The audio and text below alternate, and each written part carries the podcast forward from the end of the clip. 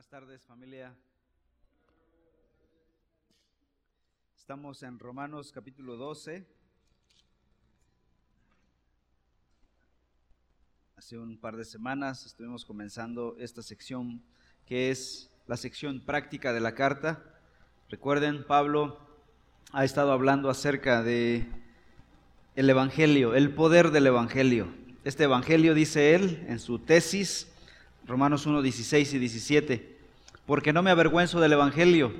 ¿Por qué razón? Porque es poder de Dios, dice Pablo, es dinamita. ¿Para qué? Para salvación de todo aquel que cree. Versículo 16. Y ese es como que la línea que va corriendo por toda la carta. Es la temática, es la tesis y habla de sus implicaciones. Los primeros tres capítulos de Romanos habla de si la humanidad rechazó el Evangelio, obviamente está bajo condenación del Evangelio. O sea, el Evangelio rechazado condena al que rechaza el Evangelio. Pero los siguientes capítulos habla de aquellos que creen en el Evangelio, capítulo 3 en adelante.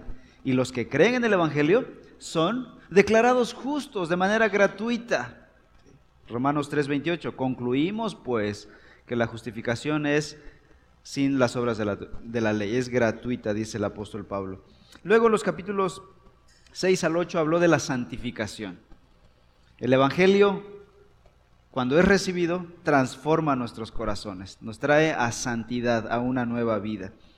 Luego entró a una sección compleja, capítulos 9 al 11, donde habla de la eternidad del Evangelio. Este Evangelio no fue creado en el tiempo, sino viene desde la eternidad de Dios mismo, era el plan de Dios y desde ahí decidió él salvar a su pueblo. Y ahora capítulos 12 al 15 es una sección práctica donde habla de ese evangelio transformando nuestras vidas en la vida diaria, en el de lunes al sábado. El domingo podemos estar aquí quizá en un nivel espiritual, pero el, entre la semana, en el agitar del día a día, de las luchas, del trabajo, del cansancio, de los pecados, de las tentaciones, cuando sale el verdadero yo, este Evangelio va a ir impactando día a día nuestra vida, transformándonos. Esta no es una mera filosofía, sino es un Evangelio que tiene poder. Y en esta sección, versículos 9 al 21, capítulo 12 de Romanos, si tienes tu Biblia, por favor, observa capítulos 12, versículos 9 al 12. Hemos visto ya los primeros dos versículos que hablan de el entregarse a Dios como sacrificio vivo. Luego vimos versículos 3 al 8 que habla de los dones espirituales. La semana pasada estuvimos hablando acerca de los dones y aquella persona que es transformada por el Evangelio tendrá de parte de Dios dones para servir a la iglesia. Y hoy veremos una cuestión que tiene que ver más de carácter, es una cuestión de carácter interno, de lo que somos en realidad. Y el Espíritu Santo nos va a ir transformando para que seamos nuevas personas. No solo en nuestro estatus legal delante de Dios, que ya somos declarados justos, sino en nuestra vida práctica, en nuestra vida subjetiva, podríamos decirlo así, nuestra vida interna, que es transformada por el Evangelio. La salvación está diseñada para producir en nosotros una nueva, una vida plena, una vida gozosa, una vida fiel, una vida obediente y llena del poder del Espíritu Santo. En este pasaje, versículos 19 al 21, Pablo nos va a dar más de 20 exhortaciones prácticas y nos va a enseñar a vivir de manera bíblica. ¿Cómo vive un cristiano transformado por el Evangelio? Lo veremos aquí. Aquí estará nuestro espejo. Y yo espero que aceptemos el reto de venir a escuchar esta palabra y no decir, es, dura es esa palabra, como dijeron los seguidores de Jesús en Juan 6, y se fueron. Que no hagamos eso. Estas veintitantas, veinticinco exhortaciones prácticas se dividen en cuatro partes. Primeras, primera eh, división se divide en actitudes personales, versículo 9. Segundo, relaciones familiares, versículos 10 al 13. Segunda eh, grupo de exhortaciones, relaciones con otras personas en general, versículos 14 al 16. Y la última sección, nuestras relaciones y nuestras actitudes hacia personas que podríamos llamar hostiles a nosotros.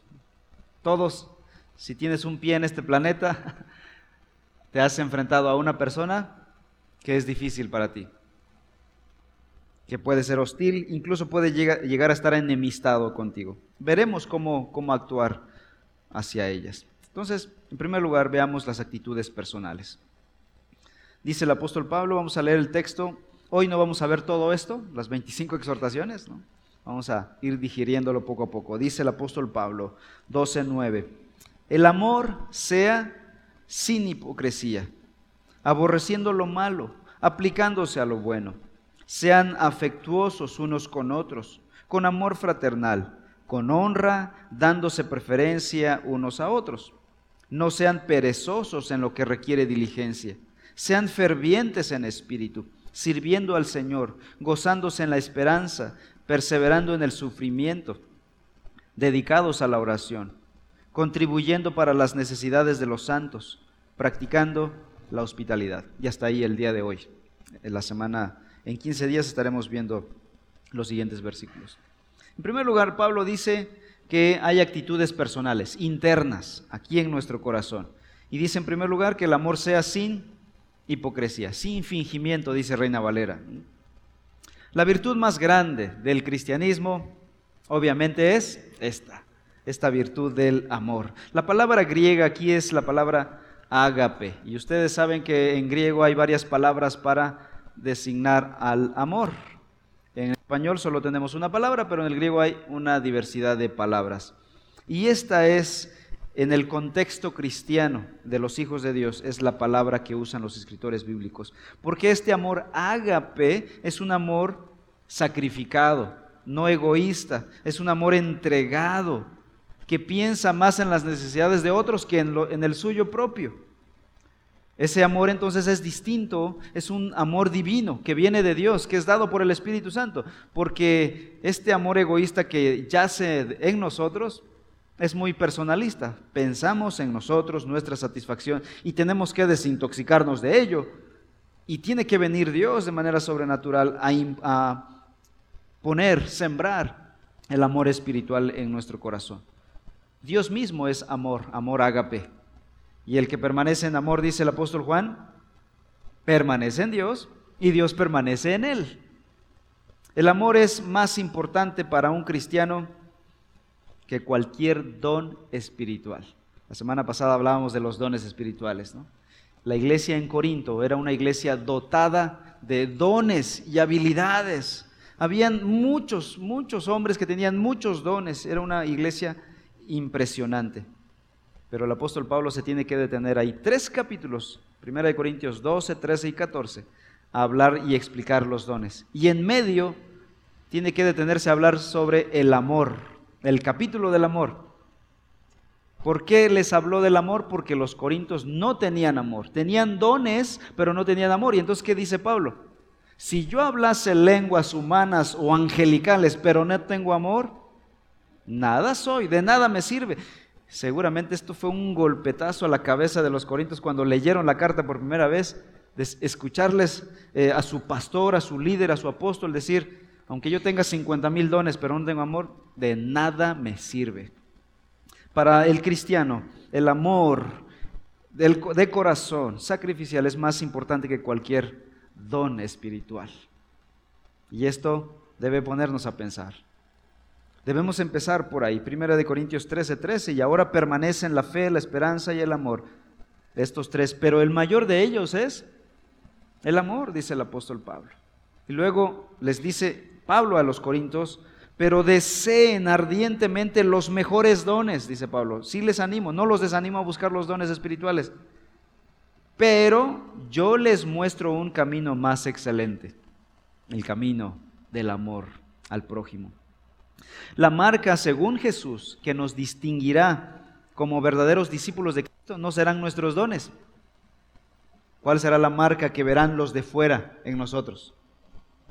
Juan capítulo 13, versículo 35 dice, en esto conocerán todos que son mis discípulos, si tienen amor los unos por los otros. No en que si tienen muchos dones, muchas habilidades, si tocan bien bonito, la guitarra o cualquier instrumento, con eso sabrán que son mis discípulos, dice. No, no lo dice. Si predican bien bonito, ¿no? Si hacen estas cosas bien. No estoy diciendo que estas cosas no sean importantes, por supuesto, para la edificación del cuerpo de Cristo lo es.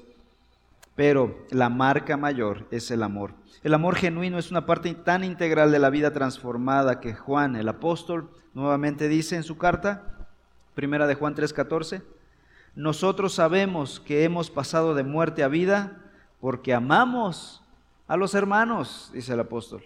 El que no ama permanece en muerte. El que no tiene la capacidad de amar, dice el apóstol, está evidenciando con ello que no ha nacido de nuevo. En otras palabras, una persona que no evidencia el amor ágape está mostrando que aún no es hijo de Dios. Un creyente entonces no puede decir, es que soy antisocial, ¿no? como está de moda decir. No, no, no, eh, porque el Evangelio te va a salir por los poros. ¿no? Si el Evangelio está dentro de ti, te va a brotar por donde sea. Va a salir en algún momento. Ahora, dice el apóstol aquí, da un mandamiento. ¿Qué dice en el versículo 9? El amor sea sin hipocresía. Y en la Biblia tenemos a un hipócrita de primer nivel que fingió amor por Jesús, pero todo mundo creyó que realmente amaba a Jesús hasta los apóstoles fueron engañados. ¿Quién fue el hipócrita número uno de las escrituras en un amor que sí fue hipócrita, un amor fingido? Judas. Judas fue el maestro en el arte de fingir amor, en el arte de la hipocresía, en el amor hipócrita. Y fingió devoción por Jesús, fingió amor por Jesús. Y por tres años solo Jesús sabía que él era el mentiroso, que él era el traidor. Los demás nunca supieron hasta cuando se manifestó su pecado. Su hipocresía fue desenmascarada cuando traicionó a Jesús. Entonces, en primer lugar, Jesús, este, el apóstol Pablo nos dice que nuestro amor sea sin hipocresía, porque tarde o temprano va a ser desenmascarado. Siguiente dice en el versículo 9, aborreciendo lo malo. Otra de las cosas que nos llama el apóstol de manera interna en nuestro corazón es aborrecer lo malo. Todo lo malo es lo contrario a todo lo bueno, van a decir. ¿no? Pero en el contexto aquí de Romanos 12, ¿cuál es la pauta cristiana? El amor, el amor cristiano. Entonces todo lo malo es contrario al amor cristiano en ese contexto y a la santidad que Pablo menciona. El Salmo 97 dice así en el versículo 10, los que aman al Señor, ¿qué hacen? Aborrecen el mal. ¿Se dan cuenta con qué contrasta al mal? No con lo bueno, sino con el amor. El amor es el epicentro y lo que establece el parámetro para lo que es bueno. Él dice, sigue diciendo el Salmo 97:10, él guarda las almas de sus santos, los libra de la mano de los impíos. Pablo en 2 Timoteo 4:10 dice, de su compañero de ministerio, Demas. Pues Demas me ha abandonado. ¿Y saben por qué abandonó Demas a Pablo? Habiendo amado este mundo presente. El amor de Demas por el pecado era más grande que su amor por el Señor. Y había, se había dejado influenciar por lo malo del mundo y se lo había tragado. Aquel que había sido colaborador del apóstol Pablo. En otra carta, Pablo elogia a Demas, diciendo, este hombre me ha sido de gran ayuda, sus dones y sus habilidades. Y en esta carta ahora dice, pues ya me abandonó Demas, amando más este mundo que al Señor. Y es que, hermanos, el mundo no pierde tiempo, nos ataca, nos, nos tienta, nos, nos quiere atraer hacia, si hay un bombardeo constante hacia nuestros sentidos a través de todos sus recursos, la televisión, las películas, los libros que contienen inmoralidad, violencia, perversiones que tienen atrapada a la sociedad. Lo trágico, mis queridos hermanos, es que muchos cristianos están metidísimos con el entretenimiento inmoral del mundo. No tienen cuidado de lo que van a ver en la televisión, no tienen cuidado del tipo de películas que van a ver, no le ponen ningún filtro y ven lo que se, les presente. de manera natural, de manera normal. El Salmo 1.1 dice, cuán bienaventurado es el hombre que no anda en el consejo de los impíos, ni se detiene en el camino de los pecadores, ni se sienta en la silla de los escarnecedores. Las escrituras nos llaman a, huir del mal. El apóstol Pablo dice, aborreciendo lo malo, no solo huir del, de, lo, de, lo, malo, aborrecer lo malo. Primera de Timoteo, Pablo le dice a Timoteo 2.22, huye, literal, huye de las pasiones juveniles y sigue la justicia. Hermanos, no nos podemos quedar ahí porque nos atrapan. Tenemos que huir y abrazar y seguir la justicia, la fe, el amor, la paz con los que invocan al Señor con un corazón puro. En tercer lugar, tercera actitud interna, dice Pablo, versículo 9, Romanos 12, 9, aplicándose a lo bueno. No nos podemos aplicar a lo bueno si primero no hemos aborrecido lo malo. En ese orden de ideas, primero debe haber amor en nuestro corazón, para poder aborrecer lo malo y ahora sí, estamos en capacidad de seguir lo bueno. ¿Qué es lo bueno? Lo que no es malo, ¿verdad? ¿Qué es lo bueno? Pablo define qué es lo bueno. Filipenses 4.8. Vamos a Filipenses, por favor. 4.8.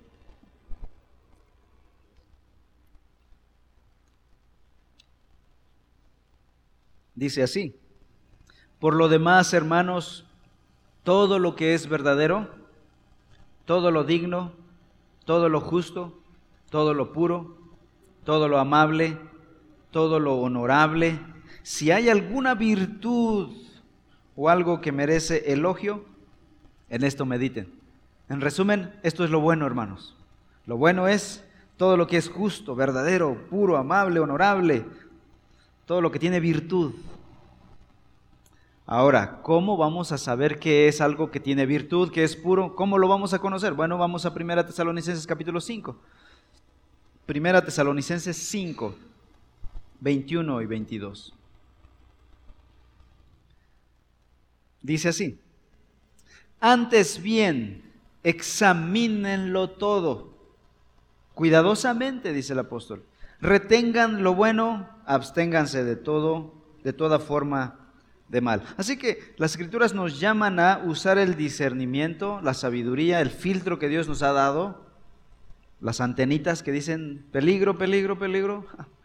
Estas, estas antenitas se van afinando en la medida en que vamos conociendo más la palabra. Mientras más conocemos el Evangelio, nuestro discernimiento se agudiza más para poder evaluar las cosas a la luz de la escritura. El, el parámetro no es mi propia idea de qué es lo bueno, ¿verdad? O nuestros amigos. ¿no? A veces queremos hacer cosas malas y le pedimos opinión a alguien que sabemos que nos va a decir, no, no es tan malo, porque queremos que nos secunde en el mal que estamos haciendo. No, vea la escritura. La escritura te va a decir si está bien o está mal y así decidir cuándo rechazar o aceptar ciertas cosas, como bueno o como malo. Nuestro parámetro es la palabra del Señor. Muy bien, entonces eso en primer lugar. Pablo nos llama a observar nuestras actitudes internas, a orar para que el Señor nos ayude a tener amor, a aborrecer lo malo, a seguir lo bueno. No tenemos la capacidad, hermanos.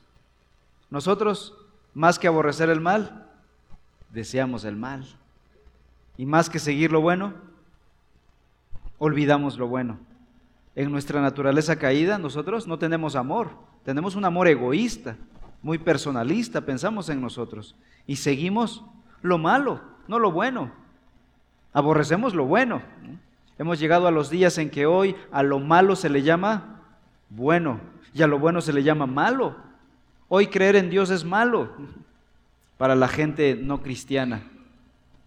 Observa las redes sociales y te va a dar una bilis de puro coraje de observar a la gente sin Dios despotricando contra el Evangelio, contra Dios, contra la familia, contra las cuestiones conservadoras. Ya hasta no quieren que digamos feliz Navidad, ¿no? quieren que digamos felices fiestas, ¿no? para no ofender a nadie. Tipos de cositas así. ¿no? Entonces, es lo natural, pero la escritura nos llama a hacer cambios radicales, nos llama a amar con amor humilde, a seguir lo bueno aborrecer el mal. Y ahora comienza una sección de relaciones familiares. ¿Cómo nos comportamos? Los creyentes, los que hemos recibido el Evangelio en nuestras relaciones de familiaridad. Nota, no familia solo en la carne, sino familia en la fe específicamente. En la Biblia, si se dan cuenta, la familia es la familia de fe en el, en el estricto sentido de la palabra. La familia en la carne sigue siendo familia, pero hay cosas en las que ya no coincidimos más que con la familia de fe. Entonces dice el apóstol así, versículo 10 al 13, sean afectuosos unos con otros con amor fraternal, con honra, dándose preferencia unos a otros, no sean perezosos en lo que requiere diligencia, sean fervientes en espíritu, sirviendo al Señor, gozándose en la esperanza, perseverando en el sufrimiento, dedicados a la oración, contribuyendo para las necesidades de los santos, practicando la hospitalidad son eh, estos mandamientos, estos imperativos para el cristiano. Esta segunda fase, esta segunda categoría de exhortaciones menciona y muestra cómo una persona transformada por el Evangelio será eh, diferente en sus relaciones interpersonales con los hermanos de la fe, con los, los hermanos, dice aquí, miembros de la familia de Dios. En primer lugar, vuelve a retomar el tema del amor. ¿Qué dice versículo 10? Sean afectuosos unos con otros con amor fraternal. Amarse con amor fraternal. Y pudo haber dicho solamente, ámense y ya. No, pero él aclara, ¿con qué tipo de amor debemos amar a nuestros hermanos? ¿Con el amor egoísta, con el amor interesado, con el amor eros, el amor sensual? No, dice con el amor ágape, el amor fraternal. Esta traducción, amor fraternal, viene en realidad de una sola palabra. La palabra en griego es Filadelfia, como la mantequilla, el queso. La palabra Filadelfia está compuesta por fileo, un afecto interno, y adelfos, hermano. Debemos amarnos, dice Pablo, con el amor de hermanos como un hermano ama a su hermano o a su hermana, con todo el respeto del mundo, un amor de familia, así entre nosotros. El amor de familia es respetuoso, no es un amor que busca algo de los demás. Los varones aman a las hermanas, pero con pureza, con respeto. Las hermanas aman a los hermanos, pero con respeto, con pureza. A eso nos llama Dios, a amarnos con amor, ágape. Y esto se va a notar en nuestras expresiones. En primer lugar, sí vas a querer saludar a tu hermana, ¿verdad? Queremos respetar y mostrar el afecto que hay, pero ese afecto se muestra con el debido respeto, el debido cuidado. Si hay algo que molesta al prójimo, al hermano o a la hermana, estamos dispuestos a cambiarlo a renunciar a ello como hijos de Dios, santos y amados, dice la Escritura. Este amor no es algo opcional para los creyentes. Por algo lo está mencionando nuevamente Pablo. Primera de Juan 4:20 dice, si alguien dice, escuchen, yo amo a Dios, pero aborrece a su hermano, es un mentiroso, dice Pablo. Porque el que no ama a su hermano, a quien ha visto, no puede amar a Dios a quien no ha visto. Porque Dios no se ve. ¿Cómo amamos a Dios?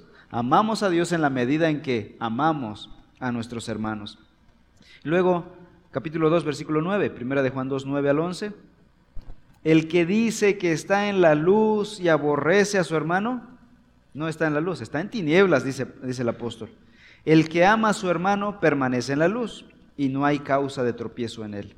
Pero el que aborrece a su hermano está en tinieblas y anda en tinieblas, dice el apóstol Juan. Así que en primer lugar, somos llamados a amar con amor de hermanos, amor fraternal.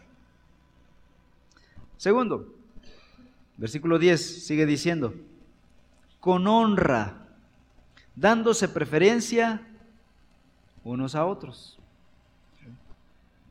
Y esto es una consecuencia natural de lo primero. Si nos amamos los unos al otro, a los otros con amor fraternal, ¿qué es lo que vamos a hacer?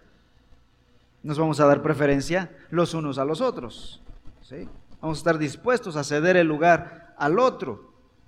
La virtud implícita aquí en este dar honra al otro, dar preferencia al otro, es la humildad. Para dar preferencia al otro tenemos que ser humildes y no tener un concepto más alto de nosotros, como dice en los primeros versículos. Filipenses 2.3 dice, no hagan nada por egoísmo o por vanagloria, sino con actitud humilde. Cada uno de ustedes considere al otro como más importante que a sí mismo. Hermanos, esto desafía nuestra lógica. ¿Cómo que voy a pensar que el otro es superior a mí? ¿Cómo que voy a darle preferencia al otro antes que a mí? Esto desafía mi naturaleza humana caída, porque yo quiero primero. Yo quiero servirme la comida primero para mí. Si está una galleta en el centro, soy el primero que quiere estirar el brazo. Por naturaleza, nuestro brazo quiere estirarse, ¿no? Antes de decir, tú primero, ¿la quieres? en cuestiones prácticas y en la vida también. Honrar no significa adular o elogiar con hipocresía, con la esperanza de que también Él me elogie de vuelta a mí, ¿no? Como decir, oye, vienes muy bien vestido hoy, ¿no? Y si no te dicen lo mismo, te molestas, ¿no? Entonces ese elogio, ese honrar fue con hipocresía, buscando el favor quizá de alguien. Este elogio, este honrar, es mostrar un aprecio genuino los unos por los otros en la familia de Dios. Debemos ser prestos para mostrar respeto, para reconocer los logros de los demás sin envidia, para gozarnos cuando alguien está prosperando, alguien está creciendo, alguien está sirviendo, estar contentos y no envidiosos, no enojarnos por ello. Si el Evangelio está transformando nuestras vidas, si hemos creído que Cristo murió por nosotros, qué gozo cuando alguien más está creciendo. ¿Es un terremoto? Parece. Debe darnos gozo, alegría, el saber que otros están prosperando en su vida espiritual o incluso material. Si alguien está creciendo en talentos, en dones, en habilidades, debemos alegrarnos con ellos, no mirarlos con recelo porque, oye, qué bonito toca la guitarra. Y te enojas con ese, ¿no? sino alegrarnos como hermanos en Cristo. ¿Te alegras porque tu hermano en la carne prospere? Es lo que hace el amor fraternal. El amor fraternal entonces se goza cuando los otros se gozan. Por eso la familia de fe, cuando algunos están felices, nosotros estamos felices. Cuando alguien llora, también nosotros lloramos en el cuerpo de Cristo. Siguiente, versículo 11. Aquí va algo que, que es importante para nosotros, en nuestra cultura también. Versículo 11, no sean perezosos en lo que requiere diligencia. ¿Por qué lo habrá dicho el apóstol Pablo? Los romanos estaban flojeando, estaban bajando la guardia.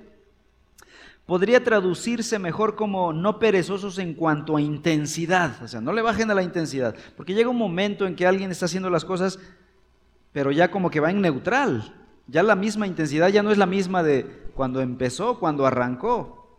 Dice, no sean perezosos en lo que requiere diligencia, en lo que requiere intensidad. Debe ser continuo. Pablo ya habló acerca de los dones. Dice el que, el que tiene don de profecía, que, que haga profecía, que predique. El que tiene el don de la enseñanza, úsenlo en la enseñanza. El que tiene don de servicio, sirva. El que tiene don de presidir, dirija. Hágalo, úselo. Y ahora en este contexto dice, pero hazlo no como por hacerlo, por obligación, por calmar conciencia, no. No le bajes una rayita a la intensidad. Todo lo que es digno de hacerse para el Señor, para el servicio al Señor, merece ser hecho. Y no solamente hecho, merece ser hecho con diligencia, con intensidad, con la actitud correcta, con cuidado, con interés, como cuando estás haciendo algo para ti. Como cuando te estás preparando, no sé, un vistecito y preparas tu salsita, tus chilitos rojos, el jitomate y bien asaditos, ¿no? Estás haciéndolo con cuidado, con diligencia. No al ahí se va, ¿verdad? Calientas tus tortillas bien. ya tenemos hambre. Así, hermanos, para la obra del Señor. A mí me impresionan muchas hermanas que cocinan tan rico que lo hacen así por toda su vida. No, no bajan la guardia, no le bajan a la intensidad, porque lo hacen con amor para su familia. El amor nos va a llevar entonces a no ser perezosos en lo que requiere diligencia, dice el apóstol. Primera de Juan, perdón, Juan capítulo 9, versículo 4 dice, nosotros debemos hacer las obras del que me envió, dijo Jesús, mientras es de día. La noche viene cuando nadie puede trabajar. En la vida cristiana no existe lugar para el ocio, para la indolencia, para el sueño en la obra del Señor. Y yo exhorto a la congregación, mis amados hermanos, a que trabajemos para la obra del Señor, así como tú trabajas de lunes a sábado a domingo, creo a veces. Y me dicen, no, no fui a la iglesia por mi trabajo. Y pareciera que trabajan de 6 de la mañana a 12 de la noche, ¿no? Están consagrados ahí, hermanos. Lo mismo, yo exhorto a la congregación a servir así para su Señor, aquel que murió por ti en la cruz del Calvario con la misma intensidad, con el mismo compromiso. Eclesiastés 9, 10 dice, todo lo que tu mano halle para hacer, hazlo según tus fuerzas, porque no hay actividad, ni propósito, ni conocimiento, ni sabiduría en el infierno a donde se va. La holgazanería en la vida cristiana no es buena, mis amados hermanos. Efesios 5:16 nos exhorta, 5:15 y 16. Por tanto, tengan cuidado cómo andan, o sea, cómo viven, no como insensatos, sino como sabios, aprovechando bien el tiempo, porque los días son malos. Pero aquí en el contexto de la obra del Señor, porque en cuanto al trabajo, realmente no necesitamos decir mucho. La sociedad está volcada al trabajo. La sociedad está impresionantemente ocupada en sus negocios de la vida. Ya no necesitamos decirle, oye, trabaja un poquito, no, está trabajando de más. Necesitamos exhortarles a vivir para servir al Señor, apartar un poquito de tiempo para la obra del Señor, mis amados. Filipenses 2.3 dice, no hagan nada por egoísmo, por vanagloria. Ah, no, ya me regresé, estoy, estoy leyendo otro pasaje. Aprovechando bien el tiempo, dice Efesios 5.16 porque los días son malos. Somos llamados a servir con diligencia a la obra del Señor. Sigue diciendo el versículo 11, Romanos 12, 11. Sean fervientes en espíritu. Ya mencionó acerca de la diligencia. Ahora va a mencionar a ser fervorosos en espíritu. La diligencia tiene que ver con la acción, con la actividad, con cosas por hacer.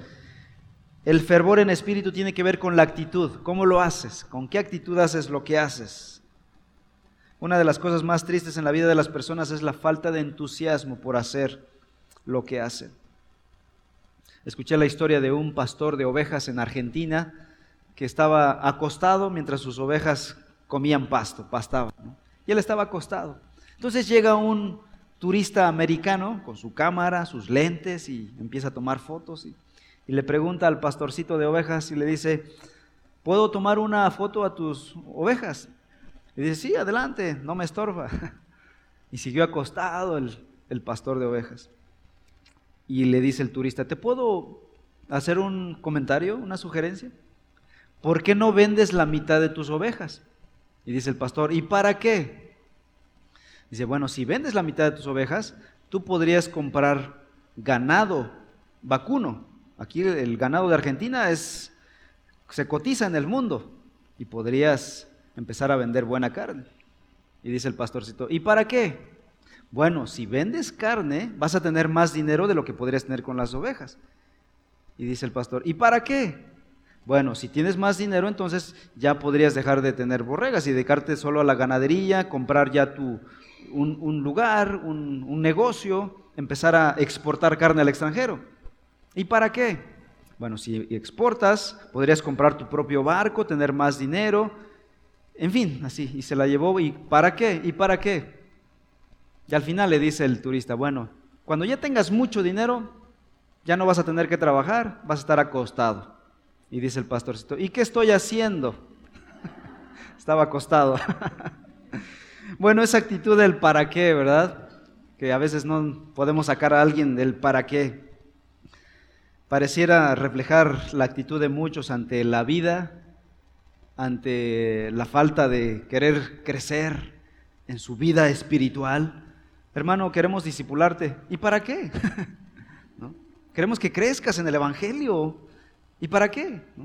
Queremos que disipules a otros. ¿Y para qué? Ya Cristo murió por mí en la cruz. ¿no? ¿Para qué? ¿Para qué servir? ¿no? Muchos cristianos ahí se la van llevando, sin crecer, sin servir, durante toda su vida, durante toda su existencia. Uno de los temores que yo tenía cuando estaba decidiendo qué, a qué me iba a dedicar en la, en la vida, era el temor a ser un completo inútil y no servir nada en la obra de Dios.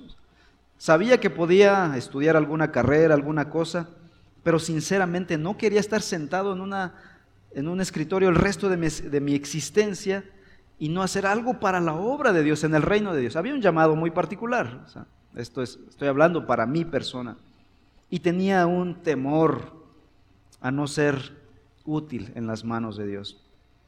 Gálatas 6:9 dice, no nos cansemos de hacer el bien, pues a su tiempo, si no nos cansamos, cegaremos. Hermanos, dice el apóstol, sean fervientes en espíritu, sirvamos al Señor de manera fervorosa. Sea lo que Dios te está llamando a hacer. No se trata de la cantidad de cosas que estás llamado a hacer, sino a lo que fuiste llamado a hacer. Hazlo con fidelidad, como los coreanos. Los coreanos dicen que son, si su trabajo es clavar un clavo, lo hacen bien clavado, ¿no? El mexicano dice, si mi trabajo es clavar un clavo, no, eso es lo de menos, todo chueco ahí. No, si tu trabajo es clavar un clavo, bien, ¿no? Que nuestra actitud sea santificada por el Evangelio. El Evangelio de Cristo Jesús afecta todas las áreas de nuestra vida. No podemos tener una ortodoxa teología y tener una práctica heterodoxa, una vida desordenada, indisciplinada. Sigue diciendo el versículo 11, Romanos 12, 11, sirviendo al Señor. Como que ya ah, hubiese quedado en, en, entredicho que hay que servir al Señor, pero Pablo como que lo remata y lo repite otra vez. Por si no quedó claro, todo esto para servir al Señor. Mis queridos hermanos, somos llamados a servir al Señor mientras tengamos vida, mientras tengamos salud, fuerzas, recursos. Llegará un momento en que ya no tendremos fuerzas ni salud y tendremos que estar más quietos. Y muchos hermanos de la tercera edad que ya están postrados recuerdan sus años de juventud, ya sea que sirvieron al Señor, con gozo recuerdan esos días, o se lamentan porque no lo hicieron. Y ahora que están postrados, quisieran servir al Señor y ya no tienen la oportunidad. Ya no tienen las fuerzas, ya no tienen la posibilidad y ya no pueden servir a su Señor. Mientras tengamos vida, salud, fuerzas, recursos, hagámoslo. Y aun si no tuvieras toda la salud del mundo, sirve al Señor. Dios te va a dar la gracia para hacerlo. Pablo se presentaba a sí mismo no como Pablo apóstol, soy el apóstol fulano, como hoy muchos en la televisión, ¿no? Soy el profeta, soy el archiprofeta apóstol fulano de tal, ¿no? Pablo algunas veces se presentó como apóstol, pero en un contexto muy particular. Gálatas, por ejemplo, aquellos que estaban negando su apostolado se tenía que presentar como apóstol. Pero en el resto de sus cartas, su credencial favorita era Pablo, siervo de Jesucristo. Y en griego suena más fuerte que en español. Pablo, dulos de Jesucristo, esclavo de Jesucristo. Esa era su presentación favorita. Y hoy nosotros, ¿no? Fulano de tal, maestría en estudios teológicos por el fulano de tal, seminario tal, ¿no? No es por ahí. El propósito supremo que tenemos en nuestras vidas, hermanos, es servir a Jesucristo. Este es nuestro propósito supremo aquí en la tierra. Si eres llamado a ser médico, abogado, ingeniero, lo que sea, hazlo con gozo. Pero sirve a tu Señor Jesucristo. Eso te va a dar más plenitud en la vida. Y Él nos da la gracia para hacerlo. Sigue diciendo, vamos rápido porque el tiempo nos traiciona. Dice el versículo 12, gozándose en la esperanza. ¿Por qué gozarnos en la esperanza? Bueno, Dios como que nos da un aliciente en la vida, ¿verdad? Porque después de años de servicio, de trabajo, a veces después de años de criar a tus hijos o de un empleo o de servir en la iglesia, cuando ves pocos resultados, ¿qué es lo que llega a tu mente? El desánimo. Dices, ¿para qué? ¿Por qué lo hice? ¿Y para qué? Y uno dice, he trabajado tan duro estos años, he estudiado tanto, he tratado de hacer las cosas y dices, no, no veo los resultados. Y es ahí cuando llega el desánimo. Pero Dios es bueno y nos envía esperanzas en cada etapa de nuestra existencia. Sin esperanza, hermanos, nosotros estaríamos bien tronados. Ya habríamos tirado la toalla, como se dice popularmente. Ya habríamos abandonado el cristianismo ya habíamos abandonado el matrimonio, ya habíamos abandonado la iglesia, el ministerio, los estudios. Pero vean lo que dice Pablo, Romanos 8. Y esto es lo que nos levanta el ánimo una y otra vez. Romanos 8, 24.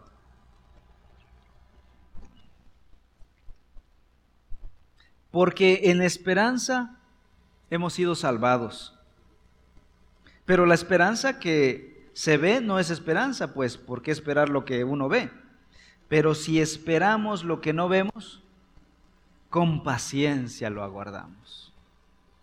Hermanos, nosotros podemos perseverar y continuar en la vida, en la familia, en la familia cristiana, en la iglesia, en el ministerio, porque sabemos que nos está guardada la corona de justicia. Que un día nuestro Señor, juez justo, nos dará en aquel día. Y a todos los que aman su venida, dice el apóstol Pablo en 2 Timoteo 4:8. Esa esperanza es lo que nos va jalando. Y cuando te desanimas, recuerdas estas promesas, esta esperanza, y te gozas. ¿Y qué dice Pablo? Gozándose en la esperanza. Y dice, cristianos, sean gozosos, no por las circunstancias, sino por la esperanza eterna que nos aguarda en el futuro. Hermanos, si, si se tratara del presente, todos andaríamos cabizbajos pero somos, los cristianos somos capaces de estar gozosos por el futuro glorioso que nos aguarda. Aparte de todas las bendiciones que Él nos da en el presente. Nos da familia, nos da hijos, nos da planes, nos da propósito, nos da fuerza. Pero la más grande es la esperanza a futuro. Sigue diciendo el versículo 12. Perseverando en el sufrimiento o en la tribulación, como dice Reina Valera. ¿Quién de aquí hoy no trae ninguna preocupación? Levante su mano y me voy a echar un café con, con usted para que me pase el secreto. ¿Quién no trae ninguna carga, ningún problema, ninguna preocupación, nada que le intriga, todo está perfecto? Tal vez alguien se va a atrever a levantar la mano, pero va a estar mintiendo, ¿no? Pero todos, hermanos, traemos algo en nuestro corazón. ¿Por qué? Porque vives en el planeta Tierra aquel que fue sojuzgado por Satanás y el pecado entró por nuestra desobediencia.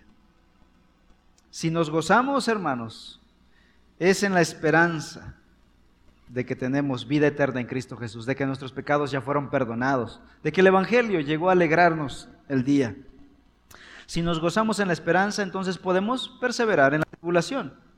Una cosa sigue la otra, sin importar qué tan fuerte sea tu tribulación es debido a la convicción que tenemos acerca de el final de la historia, el final de la película, ya la vimos, la Biblia ya nos reveló el final de esta historia. Y por eso tenemos la capacidad de enfrentar las tribulaciones, los obstáculos y sobrellevar día a día nuestras luchas, nuestras cargas, nuestros problemas. No somos de los que tiramos la toalla, no porque seamos mejores que otros, mis amados hermanos, sino porque Dios nos fortalece Dios nos da gozo en la esperanza, nos ayuda a perseverar en el sufrimiento. Dios lo hace, nosotros no. ¿Cuántos de nosotros ya habríamos desistido de la vida? Ya habríamos optado por el suicidio, por el divorcio, por el dejar la vida cristiana, por dejar el empleo. ¿Cuántos? Si no fuera por la gracia de nuestro Señor en nuestras vidas. Y por eso podemos gozarnos en la esperanza y perseverar en el sufrimiento. Y ahora viene algo muy importante. Sigue diciendo el versículo 12. Dedicados a la oración. La Biblia nos llama a orar sin cesar. Primera Tesalonicenses 5:17. Nos exhorta a que hagamos oraciones, peticiones y acciones de gracias por todos los hombres. Primera Timoteo 2:1. Hermanos, la oración es muy importante en esto. Y cuando muchas veces nuestro gozo baja bastante, nuestro ánimo baja mucho o nuestra perseverancia está flaqueando, ¿saben por qué es? Porque hemos dejado la oración. No estamos dedicados a la oración. Sin duda que una de las razones por las que el Señor permite las pruebas en nuestra vida es para acercarnos a Él, para doblar nuestras rodillas ante el Señor. El creyente que es una persona dedicada a la oración, tendrá la fortaleza para perseverar en medio de las pruebas, tendrá la capacidad de gozarse en la esperanza, tendrá la gracia para persistir en el sufrimiento, si está en comunión con su Señor. Sigue diciendo ahora el versículo 13. otra exhortación al creyente transformado por el Evangelio. Contribuyendo para las necesidades de los santos. La vida transformada por el Evangelio no se queda ahí de manera privada, sino sale hacia afuera, fluye hacia afuera, no hacia adentro. Y una de las maneras en que se nota la obra del Evangelio en la vida de una persona es su interés por las necesidades de los que sufren. Una persona que ha experimentado, que ha creído el Evangelio, no va a ser apático ante el sufrimiento de otros. Verá la manera, por lo menos va a empezar a orar y verá la manera de en cómo, por lo menos, quizá no solucionar, pero sí aliviar el dolor de otros. Cuando el Espíritu Santo vino a los primeros cristianos en Jerusalén, una de las manifestaciones no fue, no fue todo sobrenatural, hermanos. Si lees el texto, Hechos capítulo 2 muestra cómo se manifestó. Vamos a Hechos 2. Vamos a leer versículo 42 en adelante. Dice Hechos 2, 42, que estos que recibieron al Espíritu Santo y se dedicaban continuamente a las enseñanzas de los apóstoles, estaban disipulándose. El Espíritu Santo se manifestó en el discipulado, en la comunión, en el partimiento del pan y en la oración. Ahora, versículo 44, Hechos 2, 44. Todos los que habían creído y que habían recibido el poder del Espíritu Santo estaban juntos y tenían todas las cosas en común. Este fue un caso muy particular no es un parámetro para todas las iglesias en el mundo, pero habla de la generosidad con la que compartían las, eh, lo que tenían para las necesidades de otros. Vean lo que dice el versículo, el capítulo 4 ahora, Hechos 4:32. Dice, todos los que habían creído estaban juntos y tenían todas las cosas en común. Pablo, en Romanos 2, está hablando de mostrar el amor fraternal. Pero, ¿cómo se muestra el amor fraternal según las escrituras? Aquí en el contexto de Pablo no dice, dile a tu hermano que lo amas solamente, ¿no? ¿Cómo lo muestras? Compartiendo para las necesidades de los santos. Santiago dice, no puedes decirle a una persona, Dios te bendiga, que Dios te provea, y lo dejas ahí en la calle sin comida y sin vestido, dice, dice Santiago no es lógico. A los ojos de la sociedad, en este mundo nosotros somos propietarios de algunas cosas, pero delante del Señor no somos dueños de, ni de nuestra propia vida, ¿verdad? Delante del Señor no tenemos propiedad alguna, somos propiedad de Dios. Y entonces nosotros venimos a ser simplemente mayordomos de lo que Dios nos da en esta vida. ¿Qué hace un mayordomo? Administrar los bienes de su amo. Es lo que estamos llamados a hacer nosotros, los seres humanos, los cristianos. Somos mayordomos, que recibimos muchas bendiciones, muchos recursos, para contribuir para las necesidades de los santos. ¿Quiénes son los santos? Son los santificados por el Evangelio, los hermanos en la fe. Por eso Pablo más adelante va a decir que en cuanto dependa de nosotros, que proveamos para los de la familia de fe, la iglesia. Nuestros dones, nuestros recursos, nuestra vida debe ser servida y consagrada para los hermanos de la iglesia. El mundo sin Dios, estamos gastando, nuestras energías, nuestro tiempo, nuestra vida allá afuera. Y no para nuestros hermanos. Hermano, la bendición más grande que tú le puedes dar a tu iglesia local, a la familia de fe, eres tú.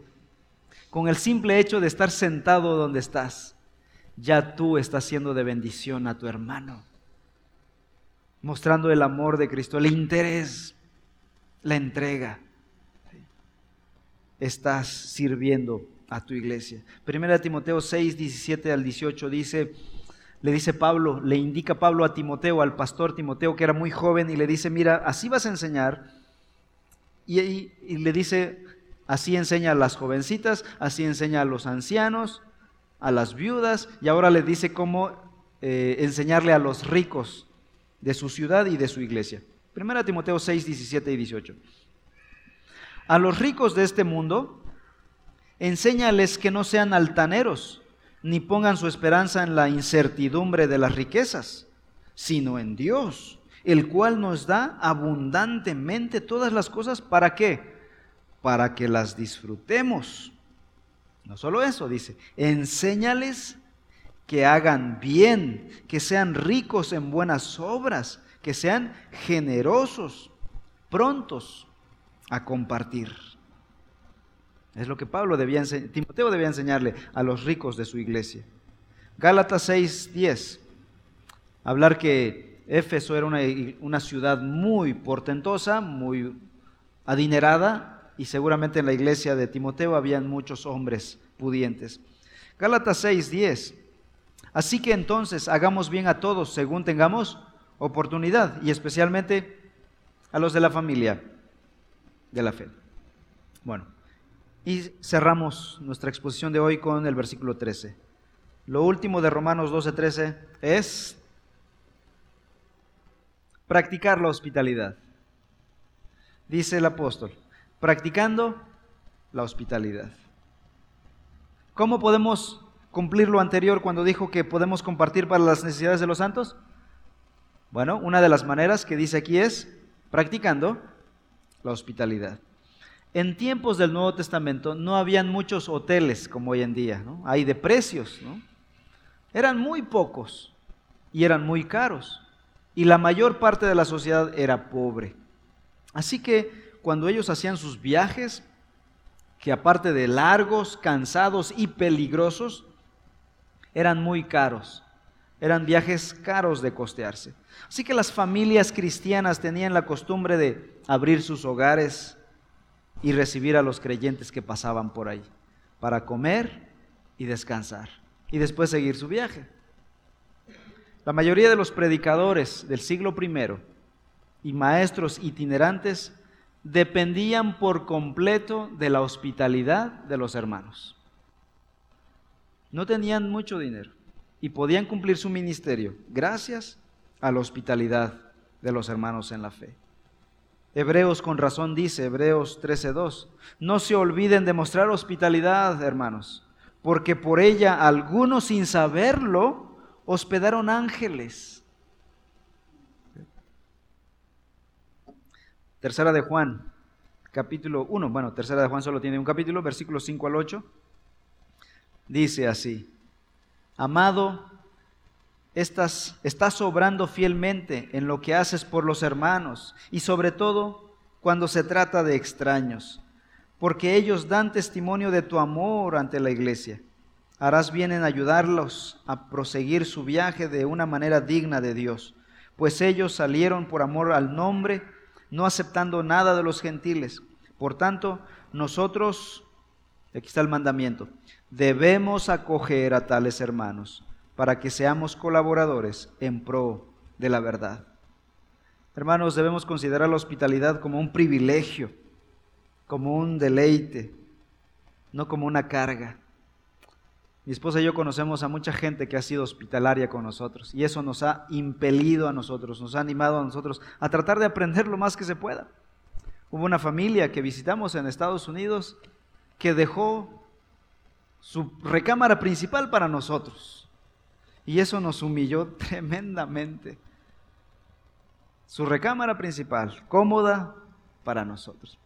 Un amigo pastor en Querétaro construyó su casa diseñada de tal forma que podía tener un lugar privado para las visitas, para hospedar. Un cuartito allá solitario, eh, pacífico, con su cocinita y tú puedes entrar a la cocina y cocinar lo que quieras, le dice a sus huéspedes. Y así muchos hermanos que tienen el don de la hospitalidad, que tienen el entendimiento de la hospitalidad, que abren su casa. Es tu casa, mi casa es tu casa, ¿no? Ya Últimamente estamos olvidando esa frase, ¿verdad? Por la pandemia ya, no, mi casa ya no es tu casa. Era tu casa, pero ya no, Con lo del virus, olvídalo. No olvidemos estas virtudes cristianas, mis amados hermanos. Si el Evangelio está en nuestro corazón, esta es nuestra manera de vivir. Y si quizá todavía no podemos vivir así, pero estamos con el dedo en el renglón, suplicando al Señor que nos ayude a vivir de esta manera porque Cristo murió en la cruz del Calvario por nosotros y está obrando en nosotros una nueva vida. Amén. Vamos a orar. Padre Celestial, te damos muchas gracias por tu santa palabra que nos bendice con la buena noticia de que Cristo vino a este mundo a morir por nuestros pecados. Ya fuimos perdonados, ya fuimos salvos por la obra del Señor. Ahora transfórmanos, Padre en cada una de las áreas de nuestra existencia. Ayúdanos a amar, a ser serviciales, a ser humildes, a ser entregados, a ser hospitalarios, a dejar el mal, a seguir el bien. Ayúdanos, Padre, como hijos tuyos, Padre. Perdona nuestros pecados, nuestras maldades, nuestra indiferencia, nuestro orgullo y transfórmanos, Padre Celestial. En el nombre de tu Hijo Jesús.